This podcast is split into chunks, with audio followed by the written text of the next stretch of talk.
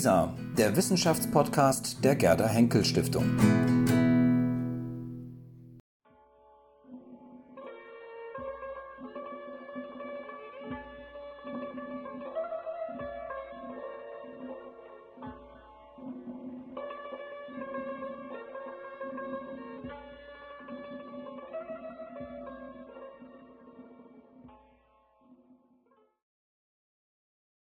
Hi, I'm Maruchi Yoshida and I'm conservator. Hi, I'm Natasha Bagherpour Kashani and I'm archaeologist. And today we are taking you to Zanjan in Iran. And we will talk about the ancient salt mine of Chehrabad. And also we are going to the salt mine and archaeological museum in Zanjan. Zanjan is the capital of Zanjan province in Iran. It lies 300 kilometers northwest of Tehran. With a population of around 500,000 people, Zanjan is not a very large city, but the local economy profits from the traffic friendly location on a main road connecting Tehran and Tabriz. Zanjan is a livable city and people are happy to live there. The city center has a new attractive shopping street that is reserved for pedestrians during the day. In the colorful bazaar, you can find regional specialties and handicraft products such as the famous silver works or artistic knives and leather products.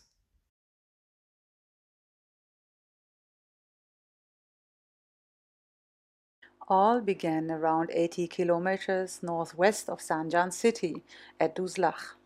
The site is also called Chehrabad salt mine.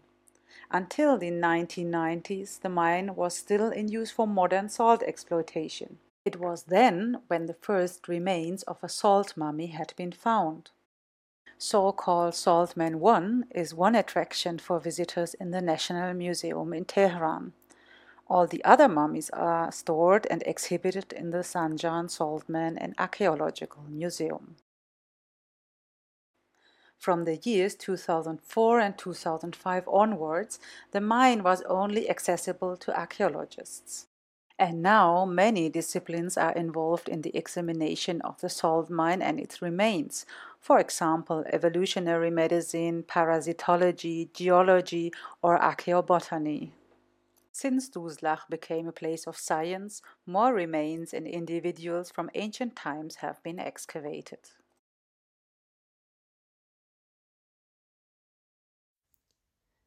These salt mummies are all salt men, the workers who lost their lives in tragic accidents in the salt mines. They were buried under salt and rocks while trying to escape out of the mine adits. The bizarre pose of this mummy probably shows the last moments of this poor saltman's struggle for survival. But thanks to the archaeologists, the journey of the saltmen should not end in the mine adits. After their discovery, they were transferred to the house of the Zolfaghari in Zanjan and became name givers for the Saltmen and Archaeological Museum. People are fascinated by the salt mummies. About 50,000 visitors per year the museum counted lately. The interest of the people seems to rise as more activities are taking place in the museum, also in course of our cooperation. Guestbook entries show that tourists from all over the world find their way to Zanjan to see these spectacular exhibits.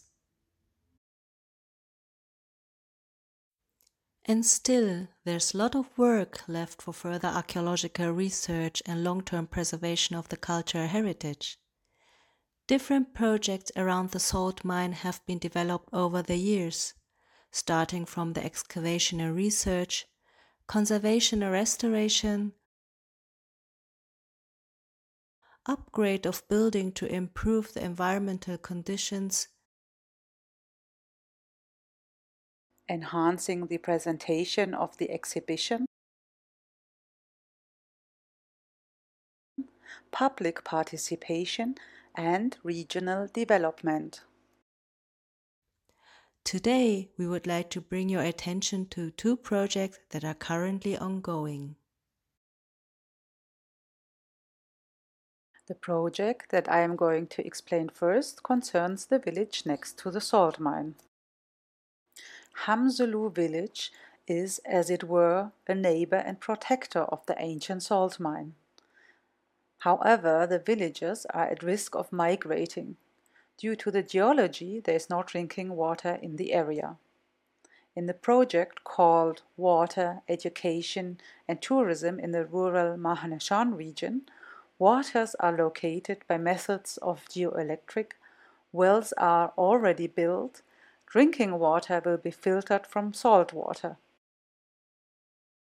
The archaeological site of Duzlakh salt mine and Hamzehlu village are embedded in a breathtaking landscape. This combination of cultural and natural heritage is going to become a place of tourism and education.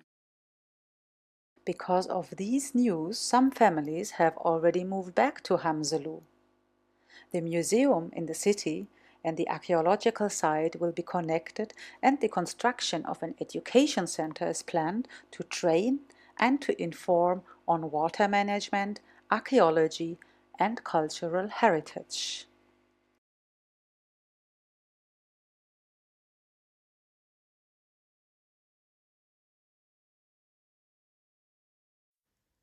Salt was the reason the saltmen led their lives for.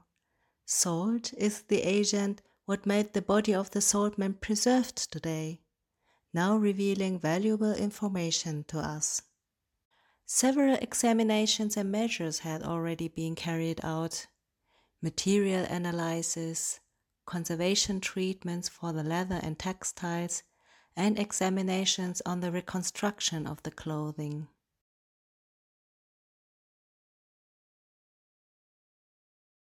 Our recent focus is set on preventive conservation. The topics are climate stability, integrated pest management, and how to integrate them into the daily routine of the museum. Data loggers were installed to assess the conditions and fluctuation of the climate. A new concept is created to improve the climate stability in the exhibition room.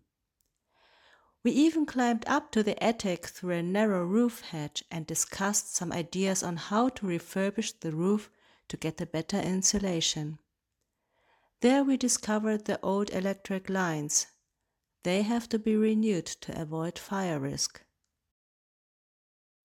And all these activities were embedded in an intensive workshop program. The museum team, external experts from Tehran, and our German colleagues have joined together to assess necessary measures and to agree on a preventive conservation strategy adjusted to local conditions.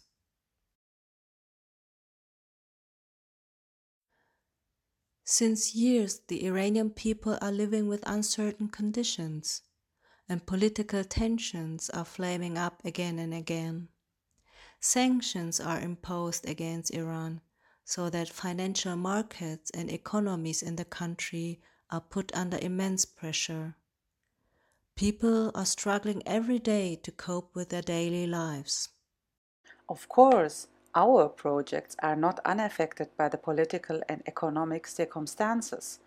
Finding good technical equipment with appropriate quality is not very easy in times of economic sanctions. For example, when the broken pump for the pumping tests in the water project sets us back for days in a tightly planned campaign. Buying a new suitable one can be time consuming and every money transfer from abroad causes administrative effort.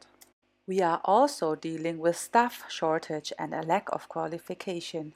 We know this scenario all too well, even from Europe, you might wonder how we overcome all these challenges. First of all, it is the long time trustful cooperation between the Iranian and European colleagues that is the basis to always finding a creative solution. We form a highly versatile team, experienced not only in science but also in technical and economic fields. And we all bring in our personal, scientific, and business networks into the project. Especially networks in Iran are very strong and reliable. It's practically part of the survival strategy.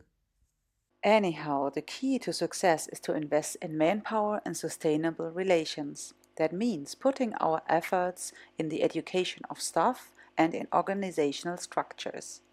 That also means investing in local technologies and markets. For us, it makes great sense to invest money and effort in Iran, despite all instabilities and uncertainties. Because what we can be sure about is that as long as we stick together and join our strength and resources, we will be able to overcome every obstacle, be it political disagreements, economical pressure, or health crisis. Keeping the cultural heritage of Iran means also keeping this cultural heritage for the world. And we are very proud to be part of this incredible team and to enjoy the trust and the friendship of all our Iranian colleagues. Thank you for watching this video. For more information, visit us on our websites and on social media.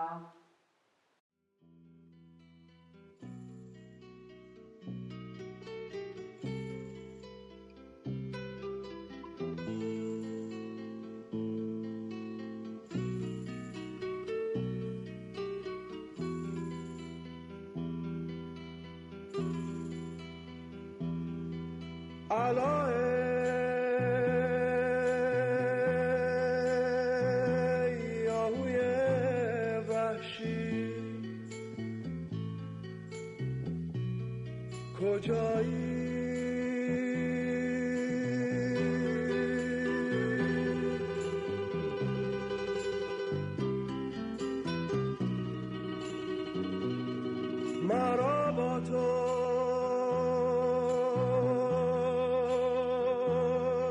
چندین آشنا